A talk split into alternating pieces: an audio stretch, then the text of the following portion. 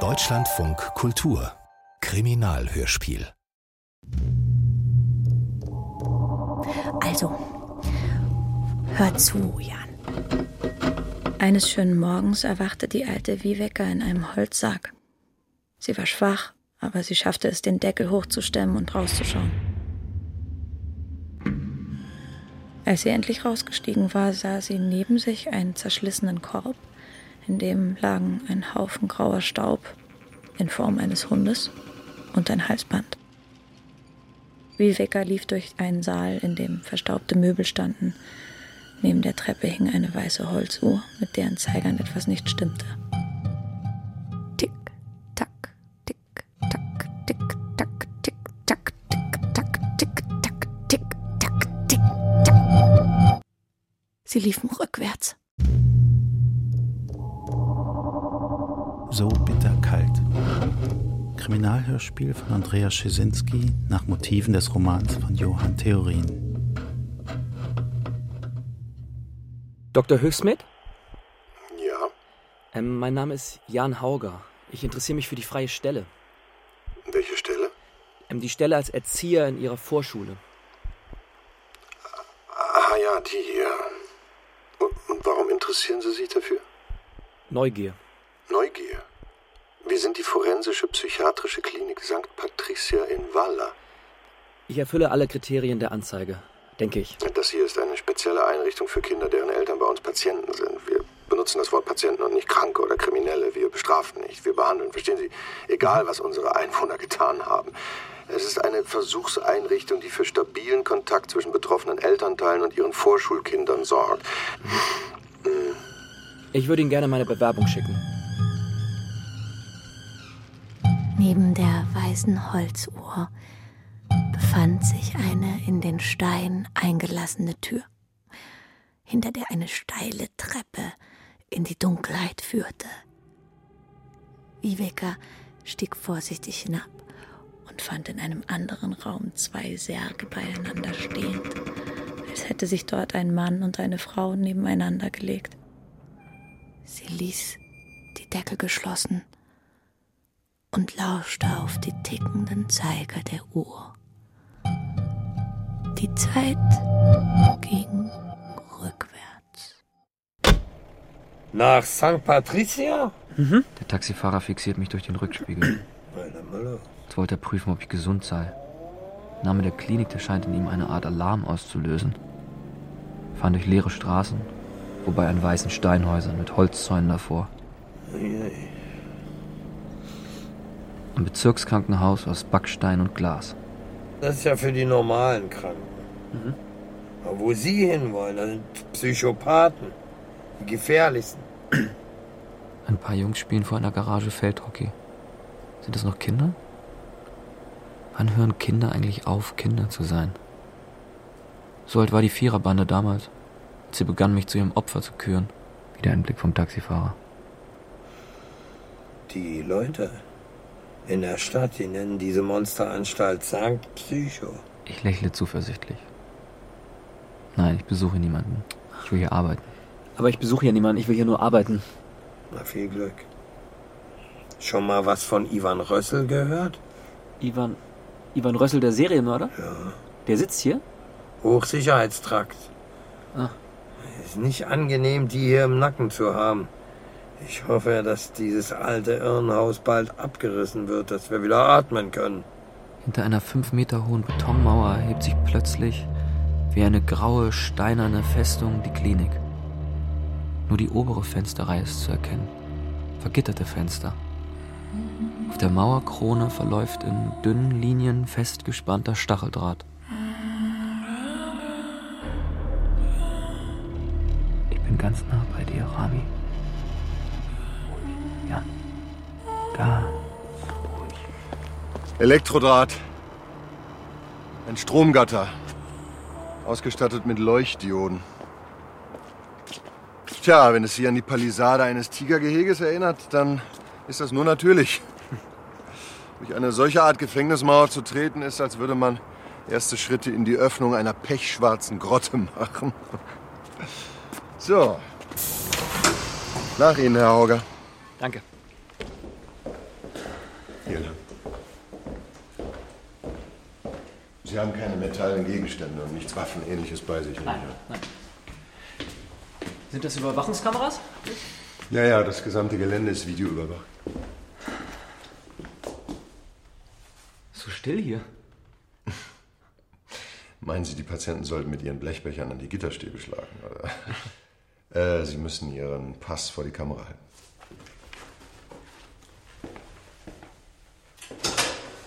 Wunderbar, Sie sind registriert. Jetzt folgen noch ein paar Stahltüren und Schleusen und dann haben Sie es aber geschafft. Dann sind Sie im Bauch von St. Patricia.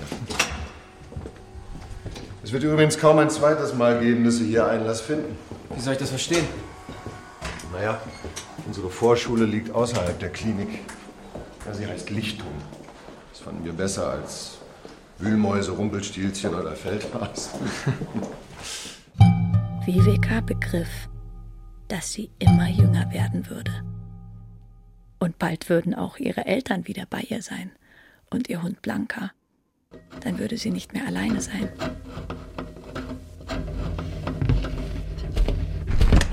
Ja, und ebenso sind die Wörter Hysteriker, Psychopath oder Verrückter nicht mehr akzeptabel. Wir nennen sie hier bei uns funktionsbeeinträchtigte Personen. Ja, bitte, setzen Sie sich. Vielen Dank.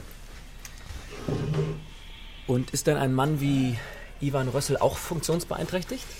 Selbstverständlich. Er war ein gewalttätiger Mensch, die Inkarnation des Bösen, aber auch bei ihm konnten wir Muster erkennen. Mhm. Der gemeinsame Nenner sind immer wieder Kindheitstraumata. Wenn Sie sagen, er war gewalttätig, dann, dann heißt es, Sie konnten einen Jungsmörder heilen? Heilen, Jan, ist ein sehr großes Wort. Ist schon mal jemand ausgebrochen? Entschuldigung, das war jetzt vielleicht. Nein, nein, nein, nein, nein, nein, fragen Sie nur. St. Patricia ist ein Mysterium. Wer es versucht, kommt nicht weit. Ja, deshalb vertrauen uns die Bewohner unten in der Stadt auch. Aber jetzt kommen wir zu Ihnen, Jan. John Lennon. Dr. Höchsmiet sieht aus wie John Lennon. Lange schwarze Haare, eine brüchige Lederjacke über dem weißen T-Shirt. Er blättert in meinen Unterlagen. Ich bete, dass er nicht nach dem Lux fragt. Mein Herz schlägt gegen meine Rippen. Ist noch so jung, dieser Mann, für einen Oberarzt. Als er die getönte runde Brille abnimmt, schauen mich rot entzündete Augen an. Er wirft sich im Stuhl nach hinten und drückt sich Tropfen in die Lider. Hornhautentzündung. Ich arbeite viel, schlafe schlecht. So. Also. Ihr Lebenslauf. Ja, sieht gut aus. Pflege in Nurbru, Ausbildung zum Erzieher in Uppsala. Ah ja, Vertretungsstellen in verschiedenen Einrichtungen in Göteborg. Ja, Zeugnisse lesen sich wie aus dem Bilderbuch. Die Kinder und die Eltern, die haben mich immer gemocht. Und auch die Kolleginnen. Pflegen Sie ein besonderes Hobby an? Äh, Comics. Ich, Ah. ich zeichne gerne Comics. Ja? Eine Comicserie seit meiner Schulzeit. Schon mehr als 200 Seiten. Ich will das Buch auch in diesem Jahr beenden. Ah, Comics, das ist interessant. Ja? Es heißt Der Scheue und die Viererbande. Und Sie sind der Scheue? Aha, was ist das? Hier fehlt eine Beurteilung von der Tagesstätte Lux. Ach so, ja, Ja? das, das Na ja, gut, dann rufe ich da eben kurz an. Das Ich habe ich hab leider keine Nummer dabei. kein jetzt. Problem. Ich hab sie schon.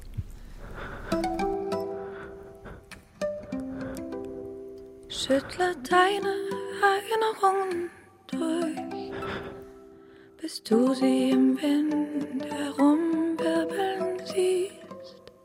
Schüttle deine Erinnerungen durch, bis du sie hörst. Liebe oder spiele nur, immer sollst du sie vermissen deine heimlichste Liebe, deine heimlichste Liebe, wie eine verirrte Seele in der Wüste.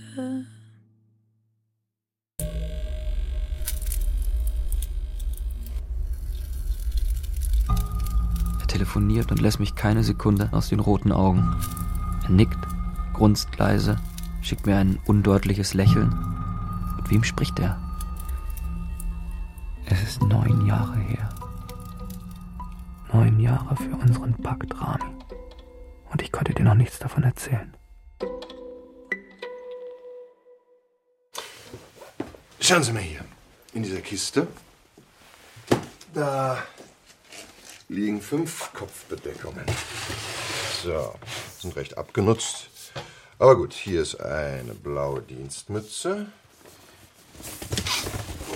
Und eine rote Clownsperücke. Jägerhut. Ein schwarzer Borsalino, der für Klugheit und Wissen steht. Wählen Sie eine, Jan. Setzen Sie mal eine auf. Ähm, das, ich Ich lasse unsere Patienten immer eine Kopfbedeckung Ich wählen. bin doch kein Patient. Aber Sie hätten nach dem Clown gegriffen, richtig? Sie haben ein Geheimnis, Jan. Kommen Sie. Ich stelle Ihnen jetzt die Lichtung vor. Sie sind eingestellt. Unter einer Bedingung. Ja? Wenn irgendetwas von hier drin nach draußen gelangt, oder Sie versuchen von draußen nach drinnen zu kommen, dann sind Sie fristlos raus. Und zwar mit einer Beurteilung, die Sie den Rest Ihres Lebens arbeitslos macht.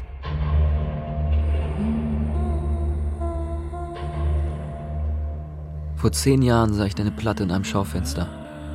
Für Jan von Alice Rami. Ein unbemerktes Debüt. Du mit deinen weißen Locken zwischen zwei struppigen Jungs an der Gitarre. Ich habe mir die Lieder angehört, bis ich sie auswendig konnte. In diesem Sommer habe ich im Lux angefangen. Das gehört für immer zusammen. Der Sohn der sadistischen Psychotante und unser Pakt. Ich konnte endlich etwas für dich tun, Rami.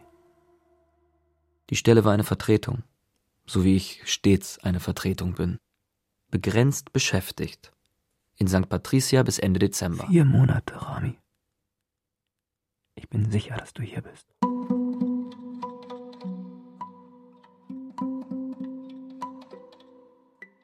Ach, die kleinen süßen Monsterchen. Da schlafen sie schön. Oh, selige Mittagszeit. Ich bin übrigens Hanna. Lilian. Jan Hauger, also Jan.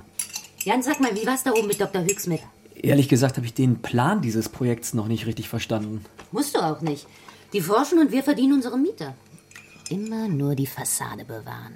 Hey, Jan, komm mal her zur Scheibe, ich stell sie dir vor. Also, da vorne rechts, der Kleine, der fast komplett die Decke über den Kopf gezogen hat, das ist Oha. Leo. Ja. Daneben Theodor, hier vorne Josephine, Mira, Katinka, Fanny Fanny. und Oskar. Drei von den Kindern sind auch nachts da. Deswegen ist die Lichtung immer besetzt. Wir wechseln uns dann immer ab, wir Betreuer. Aber musst dir keine Gedanken machen. Also, wenn wir die schön tagsüber fertig machen, dann pennen die Monster auch. Nennen Sie nicht Monster, nennen Sie Ja, doch dann, einfach Kinder. dann pennen die Kinder auch. Und dann kannst du auch schlafen. Dr. Höchstmann hat gesagt, es gibt auch eine Schleuse zwischen Lichtung und Klinik. Mhm. Wir bringen jeden Tag die Kinder durch die Schleuse zum Fahrstuhl und holen sie dann da nach einer Stunde auch wieder ab. Okay. Das kannst du dir gleich noch merken. Der Code für die Magnetkarte ist 3107. 3107.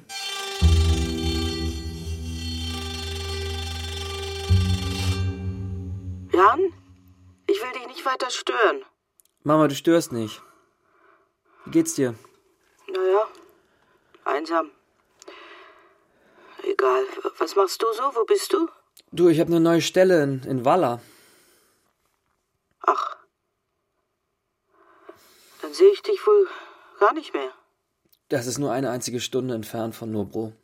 Und ich komme dich auch noch mal besuchen, wenn ich die alte Wohnung in Göteborg auflöse. Immer diese Umzieherei. Wie geht's Rami? Sag jetzt nicht, dass ihr euch getrennt Sie ist habt. viel unterwegs. Das ist doch kein Leben, Jan. Doch, Mama. Zieht sie denn mit nach Walla? Vielleicht. Ich habe sie noch nie gesehen. Nur dieses Bild auf der Schallplatte. Hast du mal ein neues Foto? Wenigstens etwas möchte ich von ihr haben. Mama, ich treffe mich gleich mit meiner neuen Vermieterin. Wo wirst du denn wohnen? Möbliert. Aber du hast doch eigene Möbel. Ja, die nehme ich mir nicht mit rein, die bringe ich zur Müllverbrennung. Zur Müllverbrennung. Mhm. Ja, und, und wenn du dann wieder wegziehst von Wala wegen der neuen Arbeit, dann hast du keine Möbel. Hm. Was machst du denn dann, Jan? Das Das Leben kann sich so schnell verändern, Rami. Ich habe 15 Jahre nach dir gesucht. Dann kommen zwei angetrunkene Kolleginnen zum Abschied in meiner Junggesellenbude in Göteborg. Da hängt ein Plattenfoto in allen Größen und Farben. Und die eine erkennt dich. Das ist doch Alice Rami, Wahnsinn. Eine Platte macht die, sie weg. Das heißt weg, frage ich. Na weg, eingewiesen. In die Klapper. St. Patrick oder so, an der Westküste, was man so hört. Tratsch eben. Und einen Tag später lese ich die Anzeige Vorschulerzieher für die forensische psychiatrische Klinik St. Patricia als Vertretung gesucht. Das ist doch kein Zufall. Ich wollte einen Drink, keinen Saft, ja? Entschuldigung, können wir ein bisschen mehr Nee, Wodka rein nee, haben? Hanna, für mich ist Danke. nicht. Nee, Hanna, bitte, bitte, ich vertrage keinen Alkohol. Magst du die Band da vorne? Äh, Die heißen Bohemos. Bohemos? Ja, sind die aus der Stadt. Ja, ich mag lieber so Lieder von Sehnsucht und Einsamkeit, wenn ich ehrlich bin. Süß. Ich bin eine verirrte Seele in einer Wüste von Eis. Kennst du das Lied? Es ist von Alice Rami. Sagt dir der Name irgendwas? Nee, habe ich noch nie gehört, nee. Also die Typen, die lernst du auch noch kennen. Also da vorne, der eine, das ist Lars von der Nachtsecurity und der andere ist Carl, der Ah. arbeitet bei der Tagsecurity. Lars hat so einen sehr rauen Bariton, wie du hören kannst. Hier arbeiten alle für die Klinik, ne? Was? Hier arbeiten wohl alle für die Klinik. So, ja, ja, er ist ja der größte Arbeitgeber hier in der Stadt. Sag mal, hast du dich eingelebt? Die Straßen sind schon ziemlich leer unter dem Nachthimmel von Walla. Hast du Familie? Nee. Also, Vater tot, Mutter ja, Bruder irgendwo. Das war's. Keine Freundin? Was? Keine Freundin? Nee. Also nicht wirklich. Du? Hm, äh, also ich liebe Ivan Rössel. Hannas blaue Augen in dem runden Gesicht. Blonde, glatte Haare drumrum. Ein Herzgesicht, aber irgendwie ausdruckslos. Ich kann nicht erkennen, ob sie einen Witz macht. Die Bar ist drückend voll, ich bekomme Platzangst. Doch draußen dröhnt auch nur die Stille dieser öden Stadt. Lilian kämpft sich durch die Menge mit hoch erhobenem Glas. Rostbraune Locken, die mich an Flaschenbürsten erinnern. Sie sieht verzerrt aus. Schmale grüne Augen zwischen einem Heer von Sommersprossen. Jan, süßer Jan, fragt mich mal, ob ich an die Liebe glaube. Wie bitte? Ich glaube nicht an die Liebe. Ich hatte drei Männer, die kannst du alle durch die Pfeife rauchen. Und ich habe einen toten Bruder. Lilian, das musst du Jan jetzt nicht erzählen. Warum denn nicht? Naja. Wir sind schließlich Kollegen. Ich hasse und du liebst und was kommt dabei raus? Nichts. Jan, sollen wir lieber nach Hause gehen? Mm. Nun lass dir nicht alles aus der Nase ziehen. Wie wohnst du? Untermiete. Hässliche Wohnung vollgestellt mit Krempel bis unter die Decke. Und kostet? 4000 Kronen, weil nämlich möbliert. So viel kostet ein Zimmer in St. Psycho jede Nacht. Egal, ob sie Mörder, Pädophile, Sodomisten, Vergewaltiger oder sonst wie Durchgeschreitete sind, das wird denen reingeschoben. Bibliothek, Musikraum, Fitness, Medizin, alles gratis. Frag mich mal, Jan, du süßer kleiner Schnuckeljan. Lilian! Was ich abdrücke in der Apotheke für diese Pillen, damit ich nicht wahnsinnig werde. Und die alles. Und wer zahlt? Wir, die Steuerzahler. Hast deine Peitsche aus dem Mund geboren, hast dein Sägeblatt aus deinem Rücken gepresst, im Brunnen deines Gehirns hast du Egel gezogen und mich dort hineingestoßen. Psychotante, lass mich frei. Lass mich. Lass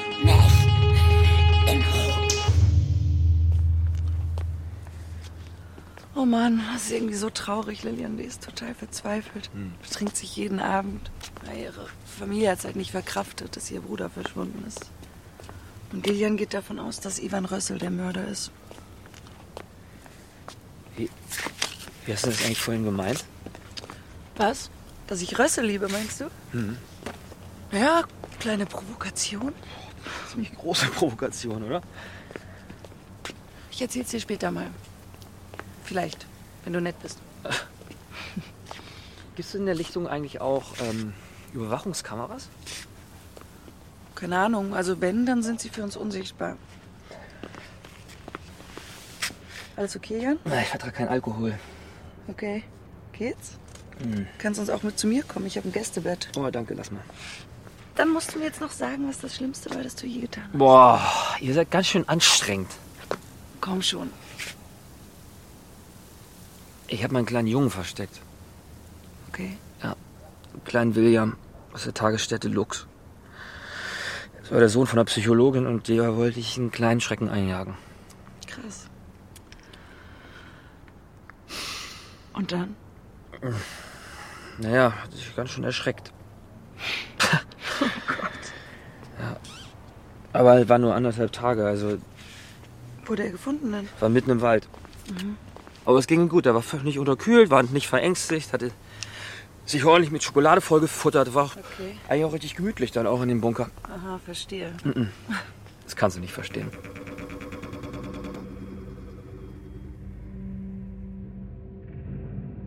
Ich lerne die Namen der Kinder. Fanny, Mathilda, Leo, Jonathan. Im Wald haben diese vier heute eine halbtote Maus mit Stöcken gestochen. Es hat sie nicht gehindert, dass aus dem seidigen Fell Blut quoll. Als ich dazu kam, zeigten drei auf Leo. Der war's. Der. Quält man andere, wenn man selbst gequält wurde? Am Nachmittag betrete ich mit der kleinen Josephine zum ersten Mal alleine die Schleuse. Die Magnetkarte öffnet eine Stahltür, die sich hinter uns sofort geräuschlos wieder schließt. Stille. Josephine ist fünf Jahre. Sie hat weißblondes, feines Haar, wie ein Albino.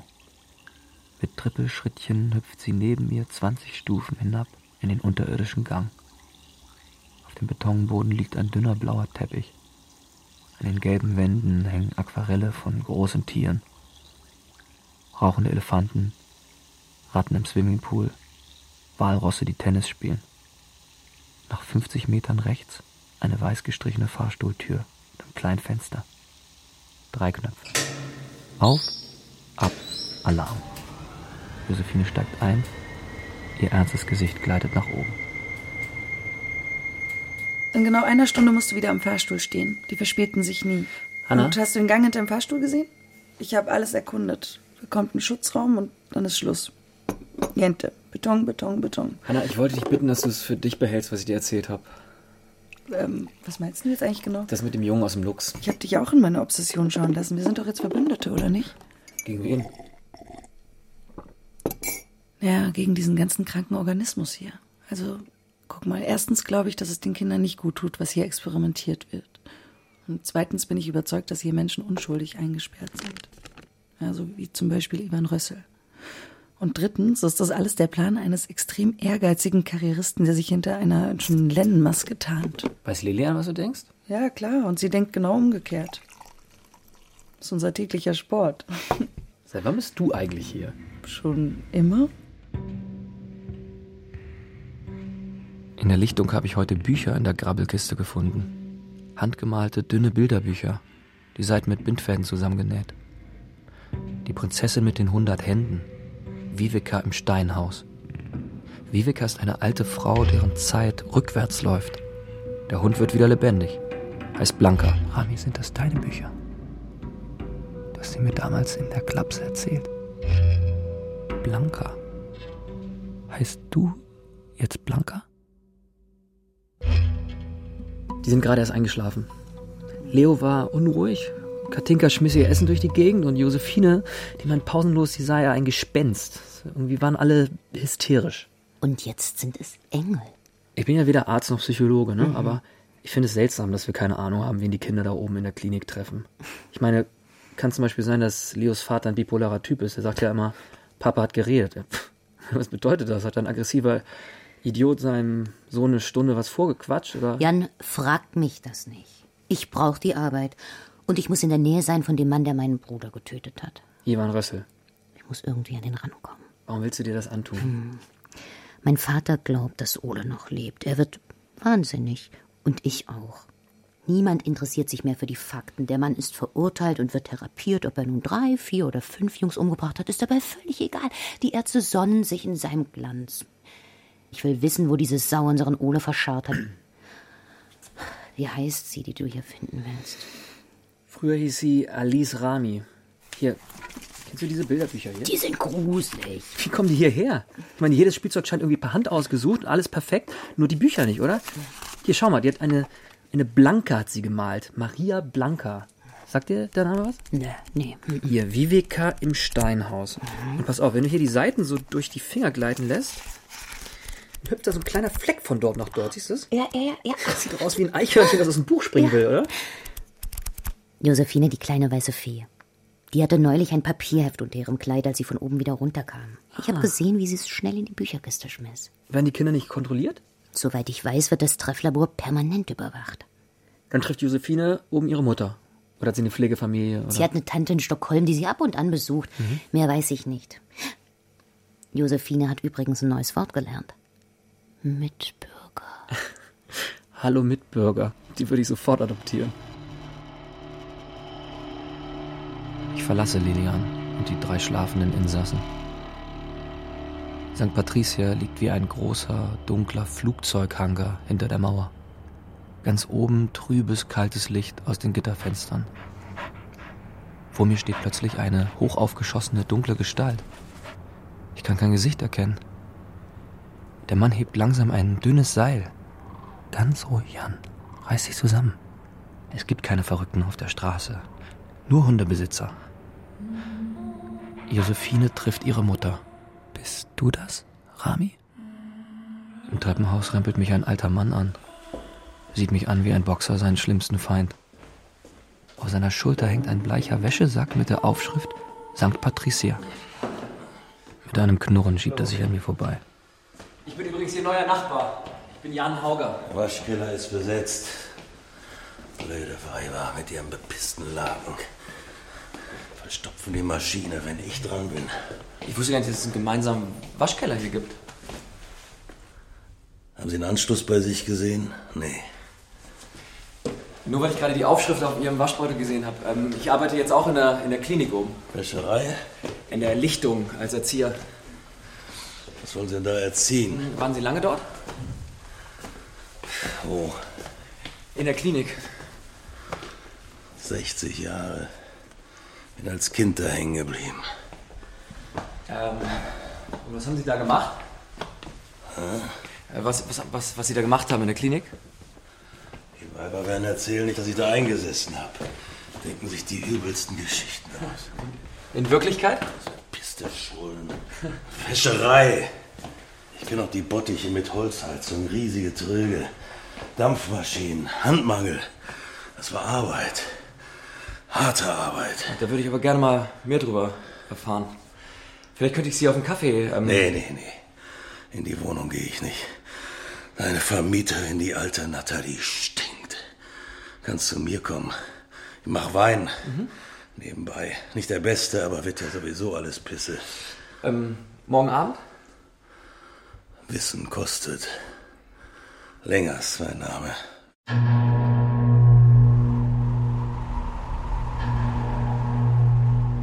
Es war einmal eine Tiermacherin. Die hieß Maria Blanca. Sie wohnte mitten im Meer in einer Hütte aus Treibholz.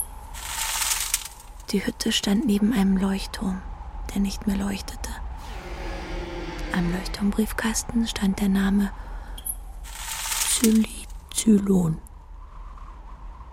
Jede Nacht hallten schwere Schritte aus dem Turm, als würde Herr Zylizylon sich die metallenen Stufen rauf und runter schleppen.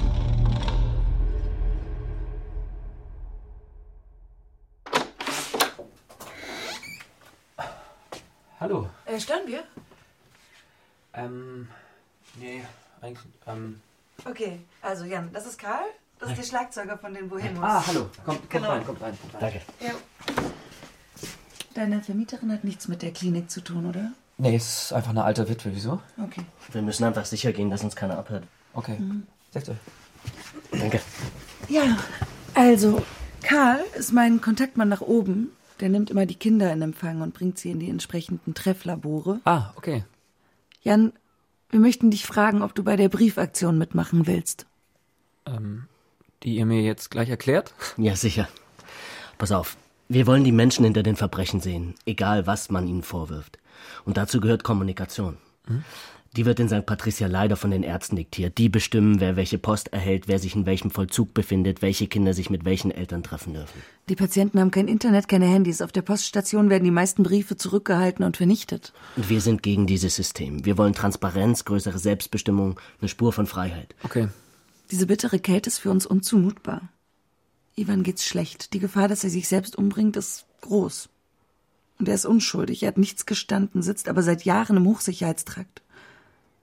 Das sind meine Briefe, die ihn am Leben halten. Und wir dachten, dass du vielleicht auch jemanden schreiben willst. Ähm. Ja, du musst dich jetzt nicht sofort entscheiden.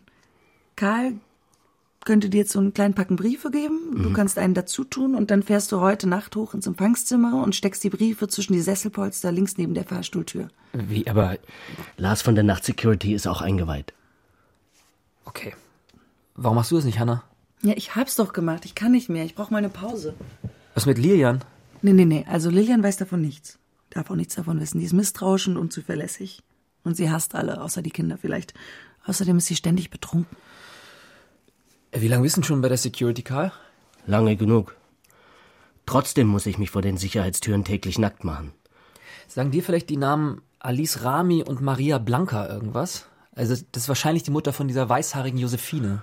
Äh, sicher, ja. Eine Blanca gibt's.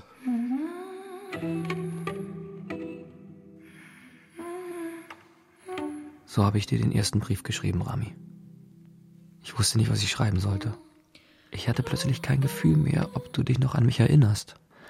Ob hinter dem Namen Blanca auch meine Rami steckt. Ich schreibe, will das Eichhörnchen über die Mauer springen.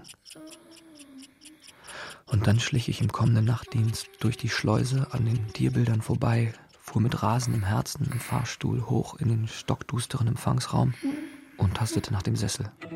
Maria Blanca konnte früher jedem Menschen ein eigenes Schutztier machen. Eines Tages machte ein Boot am Leuchtturm fest. Und ein Mädchen klopfte an die eiserne Tür von Herrn Zylizylon. Da machte Maria Blanca schnell ein Schutztier. Es wurde ein großer gelber Frosch mit langen, haarigen Beinen. Lange nicht gesehen, rief der Frosch und zog das Mädchen von der Tür weg.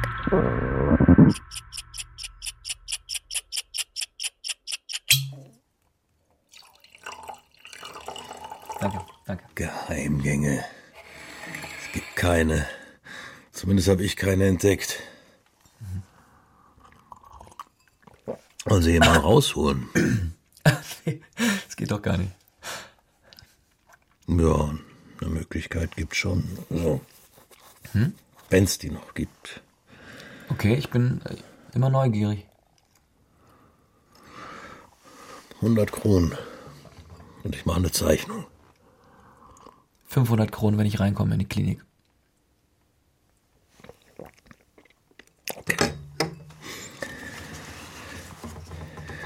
In der Schleuse. Hinterm Schutzraum. Mhm. Unterm Teppich. Das ist eine Falltür. Okay. Da geht's runter in die Kabelgänge. Das ist nichts für Panikmenschen. Aber es ist nur fünf Meter. Und dann? Dann bist du in der Unterwelt. Da, wo sich die Vergessenen zurückziehen. In die alten Schwimmbäder und verlassenen Badehallen.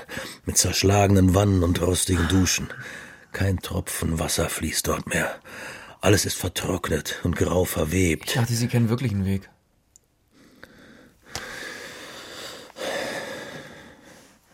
Okay. Das ist die Wäscherei. Ja. Sonntags und feiertags stehen die Maschinen still. Da herrscht hier gähnende Stickigkeit. Dann gehen sie durch den Trockenraum. Und hier nimmt man nicht diese große Tür, sondern die kleine Holztür dahinter. Und hier hinter all dem Kram, Da gibt's einen Weg, der führt von ganz unten ganz nach oben direkt in die Abteilung. Eine Treppe. Ja, ein alter Lastenaufzug für die Wäschepakete. Wie komme ich denn überhaupt in die Wäscherei, wenn ich nicht Mitarbeiter der Klinik bin? Durch die Schleuse in den Schutzraum, durch den Kabelgang, habe ich doch gerade gesagt. So, Aber wann haben Sie zum letzten Mal diesen Lastenaufzug benutzt? als ich noch nicht impotent war. Das ist eine Ewigkeit her. Die Kleine hatte eine satte Macke, aber ich, ich hab sie gern besucht.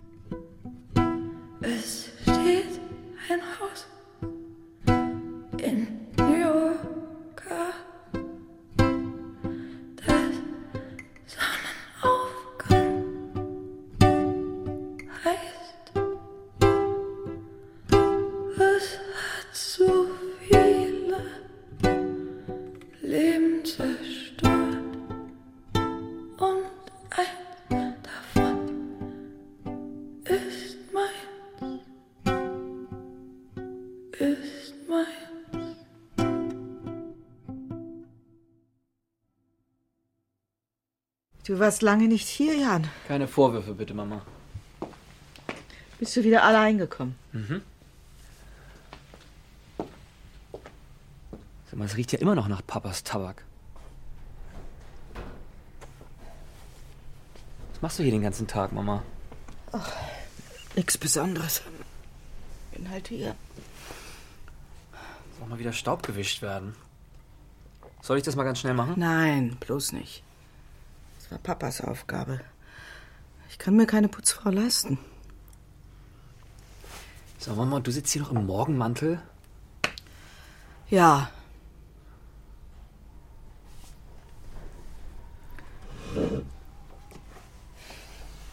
Wie geht's dir? Mama, da in der Klinik, wo ich arbeite jetzt gerade. Da versuche ich Rami wiederzufinden. Ich habe Rami seit 15 Jahren nicht mehr gesehen. Was? Wie? Seit 15 Jahren? Mhm. Ich denke, ihr seid zusammen. In Gedanken sind wir das auch. Mama, ich muss dir was sagen, ich, bevor es zu spät ist. Rami war damals zusammen mit mir in der Psychiatrie. Hier in Nobro. Weißt du noch, als du jemanden gehört hast, der nebenan Gitarre Na, spielte? was, was soll das? Weißt Was erzählst du mir da? Du hast mich angelogen. Die ganze Zeit hast du Nein, mich ich hab, angelogen. Mama, ich habe dich beruhigt. Ich hatte eine Arbeit, ich hatte eine Freundin und ich habe sie Rami genannt. Ah. Sie hat weiße Haare und dunkelbraune Augen. Sie ist so schön, dass ich nicht schlafen kann. Und sie war meine Rettung, weil ohne sie wäre ich schon seit 15 Jahren tot. Ach Jan, hör auf! Ist doch alles Quatsch, was du erzählst. Mama, Ich verstehe nicht. was meinst du, woher die Brandwunden auf meinem Körper stammten? Hab ich mir Zigaretten auf der Brust ausgedrückt? Hab ich mich 36 Stunden lang in der Sauna eingesperrt? Du, ich hab mir selbst ins Gesicht gepisst? Hör Glaubst auf! du, hast du gedacht, ich wäre pervers damals? Was fängst du denn wieder damit an? Mama, es tut mir leid, irgendwann müssen wir darüber reden. Du machst mir Angst, weißt du? Du hast alle meine Schlaftabletten geschluckt. Du hast dir mit Papas Rasierklingen die Arme aufgeschnitten. Du bist in den Teich gefallen. In der letzten Sekunde wurdest du gerettet. Ich meine, dreimal wolltest du dir das Leben nehmen. Wir mussten dich ins Krankenhaus bringen. Und ihr habt So nie gefragt, warum ich das getan habe. Wir haben dich immer gefragt. Wir haben immer gefragt und du hast nie geantwortet. Stattdessen hast du da rumgezeichnet, diese komischen Figuren. Rami hat mich von den Quälgeistern befreit. Meinst du deine Zeichenfiguren? Na, Dass die dich quälten, ist mir klar. Nein, ich meine ganz reale Folterknechte, mit denen ich zur Schule gehen musste. Vier Typen, vor denen ich eine Todesangst hatte. Die mir jeden Tag zugeraunt. Wenn du auch nur einen Ton von dir gibst, du Loser, du Idiot, du Opfer, dann bist du tot. So war das, Mama.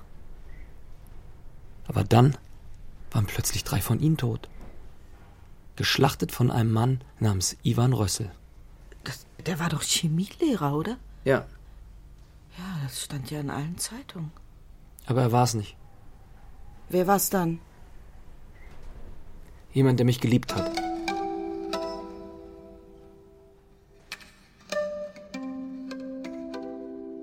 Es ist müßig, sich die Frage zu stellen, was wäre, wenn, wenn ich damals mehr Kraft gehabt hätte und mit dir geflohen wäre. Dein Mund an meinem Hals, an meinem Ohr. Jan, ich werde sie mir vorknöpfen. Die kommen nicht davon. Ich liebe dich für immer. Ich vergesse das Bild nicht, wie du aus dem Küchenfenster der Anstalt kletterst. Ich dir die Gitarre hinterherreiche. Du läufst davon, drehst dich am Apfelbaum noch einmal um und, und winkst. Nun komm, Jan. Los. Komm doch. Ich wüsste so gerne, ob du meine Briefe bekommst, liebstes Eichhörnchen. Ich werde morgen um 9 Uhr abends draußen vor der Klinik stehen. Ich werde so tun, als wenn ich einen Hund hätte. Und wenn du kannst, gib mir ein Lichtzeichen. Dreimal an und aus. Pause. Zweimal an und aus. Und häng ein weißes Tuch ins Fenster.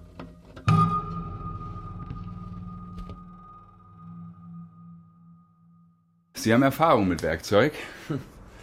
Sehr, sehr gutes Gerät. Es ist eine gute Wahl. Der Winter kommt und diese okay. Axt, die ist von besonderer Qualität. Spüren Sie mal das Gewicht des Stahls und wie der Stiel genau in die Hand passt. Jetzt hier Werkzeuge über Werkzeuge, das sind ja auch alles Waffen, ne? Nee, nee, wir verkaufen ausschließlich Arbeitsgeräte. Aber ich bräuchte die Axt jetzt nicht zum Holzspalten. Entschuldigen Sie mich. Ich muss zur Kasse, der Kunde dort. So, der Rechen soll's sein. Ja. Erinnerst du dich nicht an mich? Wir hätten die auch noch in Holz da. Nee, danke, der ist gut. Nimm ich. 299 Kronen. Mhm. So. Hm? Okay. Geht das so? Ja. Dankeschön. Hm? Torgny Friedmann. Vor dir hatte ich eine Todesangst. Weiß ich nicht, wovon Sie sprechen. Jan Hauger. Jan Hauger. Sagt mir nichts. Neunte Klasse. Gymnasium von Nobro. Ihr habt mir nach dem Sport in der Dusche aufgelauert. Ihr habt mich auf die Kacheln geschmissen, ihr habt mich bepisst. Ihr habt mich mit Zigaretten verbrannt und dann in die Schulsauna gesperrt. Sagen Sie mal, so was soll ich gemacht haben? Du mit den anderen dreien. Aha. Warum? Einer von euch hat einen Stuhl unter die Saunaklinke geklemmt und ein anderer hat die Temperatur hochgedreht und dann seid ihr gegangen. Ich kann mich nicht erinnern. Deine drei Kumpane, Peter, Niklas und Christa, die im Wald ums Leben gekommen sind. Erinnerst du dich an die? Naja, also sowas vergisst man ja nun nicht. Ein Chemielehrer soll Peter und Niklas nachts in ihrem Zelt erstochen haben. Ivan Rössel. Aber der war's nicht. Nein, der war's nicht. Ich war's auch nicht. Ich war auch nicht dabei. Es war ein weißer Racheengel. Wie bitte?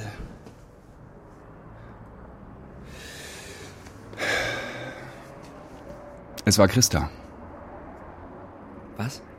Die haben gezeltet, Christa hat die beiden im Schlaf erstochen, dann ist er geflohen, ist durch den Wald gelaufen, irgendwo vor ein Auto gerannt. Es war ziemlich fies, einem Toten die Schuld zu geben. Christa ist immer ausgerastet, weil er in der Gruppe ganz unten war. Ich war ganz unten. Du? Ja. Du warst überhaupt nichts für uns. Du bist uns einfach zufällig über den Weg gelaufen.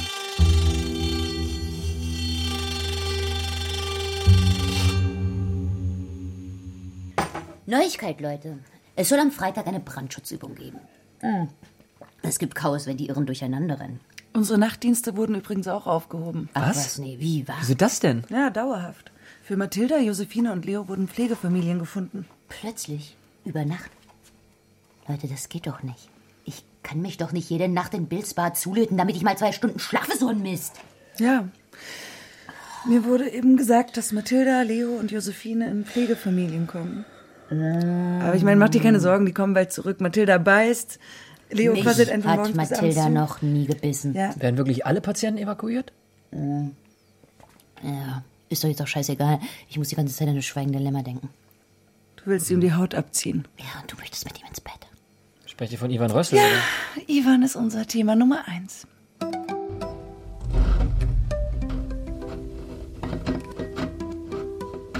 Nettes Spielzeug.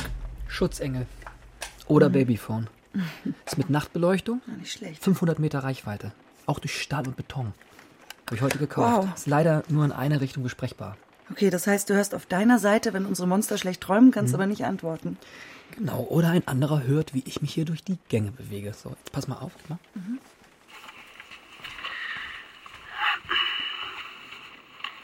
Hörst du mich jetzt? Ja, ja, ich glaube, du musst mal weiter weggehen. Nimm mal die Magnetkarte und geh durch die Schleuse durch.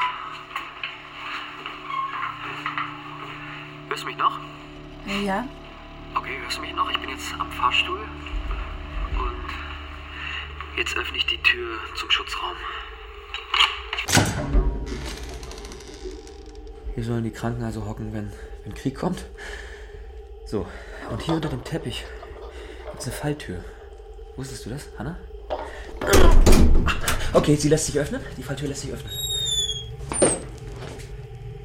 Eine Röhre wie ein Brunnenschacht.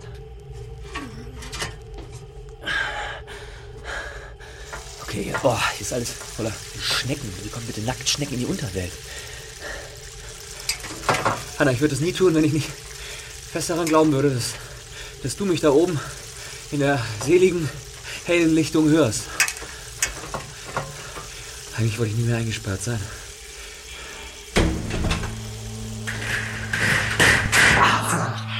Was ist das denn? Jan, jetzt komm bitte zurück. Das muss doch vorbereitet sein. Ich befinde mich jetzt hier unter der Schleuse. In einem wahrscheinlich seit Jahrzehnten verlassenen Waschraum.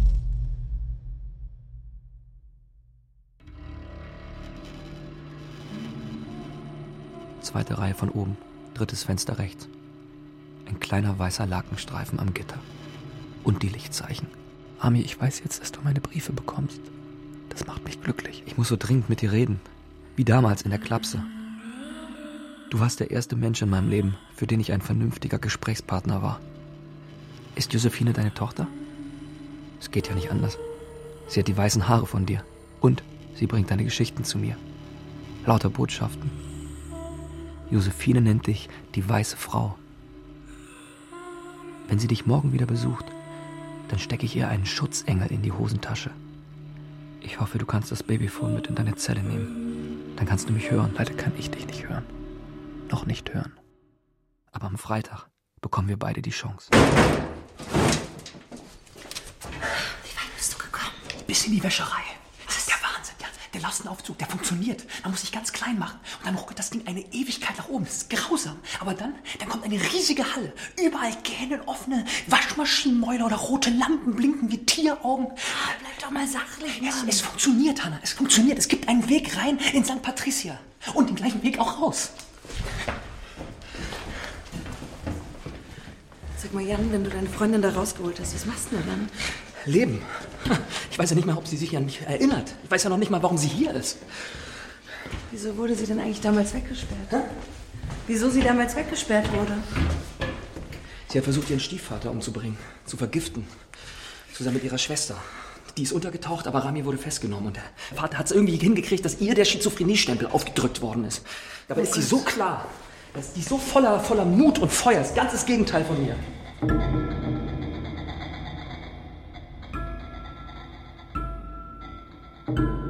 Während oben die Sirenen heulen, warte ich in der alten Schwimmhalle vor dem Lastenaufzug. Die Magnetkarte habe ich eingesteckt. Die Polizei hat den gesamten Klinikkomplex abgeriegelt, aber nicht die Lichtung. Die Lichtung mit ihren Kindern liegt im Sonnenschein. Rami, hier ist es still wie in einer Gruft. Ich weiß nicht, ob du mich hörst. Aber solltest du es schaffen, dich bis zur Wäscherei durchzukämpfen und auch vielleicht schon den Aufzug entdeckt hast, dann hab keine Angst. Sei so tapfer, wie du es warst, als du meine Todfeinde erlegt hast. Meine geliebte Rami. Jetzt kommst du. Oh Gott, der Aufzug rasselt. Gleich bist du da, Rami. Gleich. Madness is a sad, grim business. Loss of control is hardly romantic.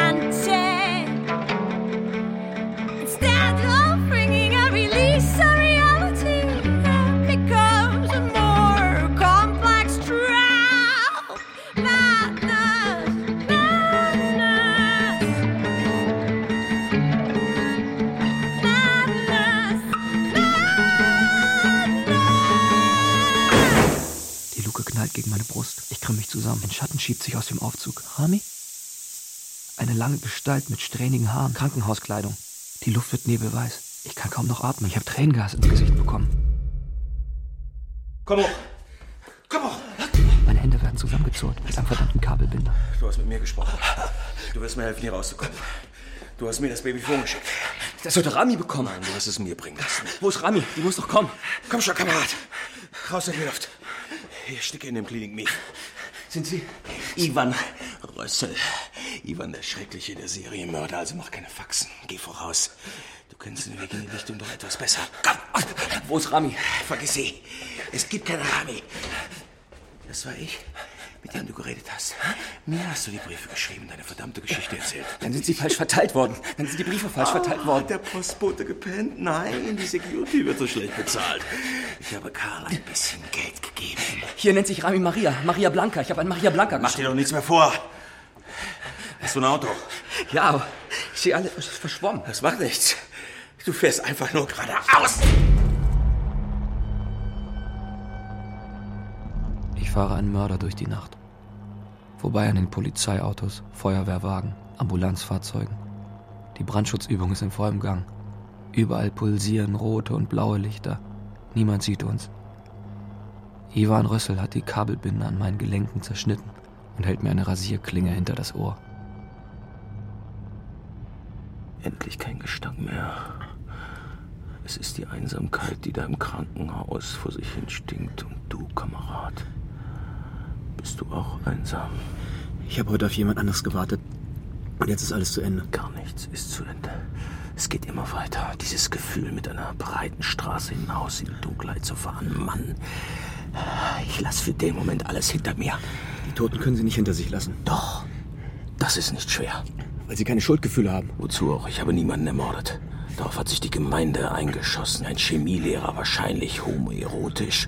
Und mit einem leisen Hang zur Pädophilie. Man weiß es nicht. Ein einsamer Camper, der mit seinem Wohnwagen umherstreift und im Sommer Jungs aufpickt. Ich war es so leid. Und ohne Nilsson, was mit dem? Der ist in meinem Wagen an seinem eigenen Erbrochenen erstickt. Ich habe ihn unter einer alten Kiefer abgelegt. Das war unser Lieblingsplatz. Und da liegt er wohl, heute noch. Er mochte mich und schämte sich dafür. Er wollte die reine Liebe und betrank sich jeden Abend. Seine Schwester Lilian tut das heute noch. Ja, ich weiß. Wenn es nach ihr ginge, wäre ich gevierteilt worden. Hanna hat mir jeden Tag die gleiche Sülze geschrieben. Ihre Briefe habe ich gar nicht mehr gelesen. Deine waren interessant. Es tut mir fast leid, dass ich dir deine Idee von Rami zerstören muss. Wo fahren wir hin? Wir besuchen einen Eisenbahnhändler. Vielleicht hat er ein Kind, das du entführen kannst, um ihm einen Todesschrecken einzujagen. Hm? Du kennst dich doch damit aus. Er ist immer noch dein Feind. Bitte nehmen Sie die Rasierklinge von meinem Ohr. Ich weiß, dass Sie mit den Morden an den beiden Jungs nichts zu tun haben. Okay. Glaubst du, dass Rami die beiden aus der Bande getötet hat? Ja, so ein Versprechen. Ich konnte niemanden töten. Wie kommst du auf die Idee, eine Mörderin aus der Anstalt zu holen? Für mich ist Rami keine Mörderin. Ach. Ja, und Hannah glaubt, dass Sie unschuldig sind. Ihr seid doch alle krank. Rami hat dich vergessen in dem Moment, als sie über die Mauer der Klapse geklettert ist. Sie hat mich nicht vergessen. Doch. Ah. Entscheide du, ob du Rache willst oder nicht. Ich werde diesen Eisenbahnhändler nur zwingen zu wiederholen, was er dir gesagt hat. Dass es Christa war? Genau so. Vielleicht bin ich ja doch unschuldig, wer weiß. Tony Friedman hat all die Jahre gewusst, dass ich es nicht gewesen war. Ich habe auch diesen Christa nicht auf der Landstraße überfahren. Alles kranke Gewaltfantasien von Psychologen, Journalisten, Staatsanwälten und verdorbenen Gutachtern. Ich will wissen, warum er geschwiegen hat. Dann kannst du mich zurückbringen in die Anstalt.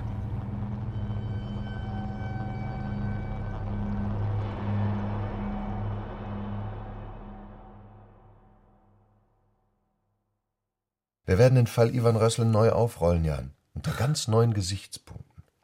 Warum kommt ein zu lebenslänglicher Verwahrung verurteilter Mann freiwillig wieder zurück in die Klinik? Was meinen Sie? Weil die Welt ihn abgestempelt hat? Weil er immer noch auf kleine Jungs steht? Weil er nicht mehr draußen sein kann. Weil er ein Mönch geworden ist? Ivan Rössel interessiert mich nicht, Dr. Höchsmidt. Ich wollte hier mit benachteiligten Kindern arbeiten und für sie da sein. Und Sie wollten Alice Rami finden? Sie ist nicht hier, stimmt's? Nein. Aber Ihre Schwester, Maria Blanca. Die kleine Josephine ist tatsächlich Ihre Tochter. Tja, eine unglückliche Konstellation. Blanca ist nicht gut für Josephine. Wir beenden das. Hat Rami Ihnen damals nichts von Maria Blanca erzählt? Hm? Ich kannte den Namen nur aus den Bilderbüchern von Rami. Tolle Bücher. Richtig unheimlich. Haben Sie Josephine die Bücher gegeben, damit ich sie sehe?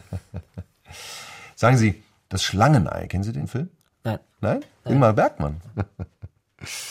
Schauen Sie sich den mal an. Der wird Sie an St. Psycho erinnern. Und Sie haben ja nun viel Zeit, Jan Hauger. Ich bin entlassen. Ich hätte Sie gar nicht erst einstellen dürfen. Nach meinem Telefonat mit der Leiterin vom Lux.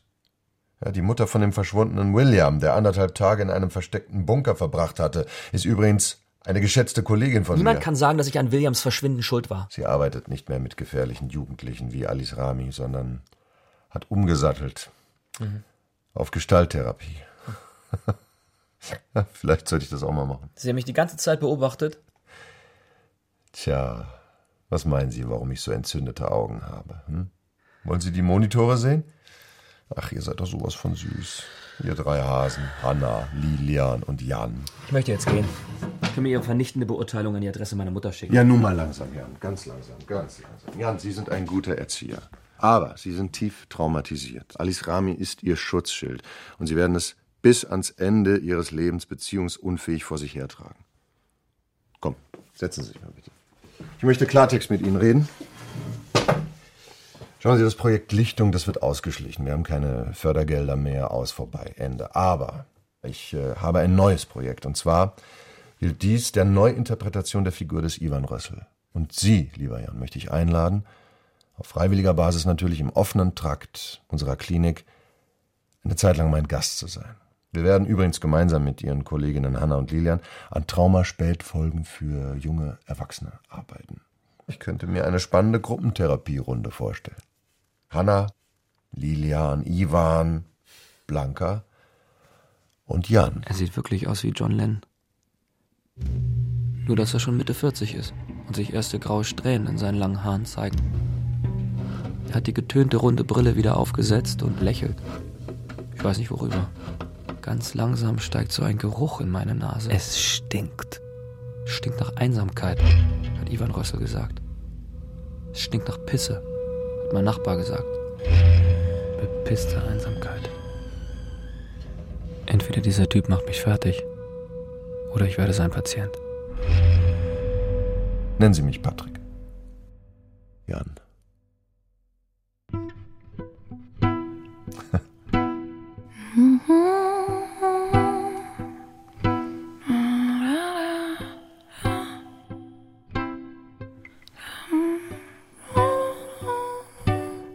So bitterkalt. Kriminalhörspiel von Andrea Schisinski. Nach Motiven des Romans von Johann Theorin. Aus dem Schwedischen von Susanne Dahmann.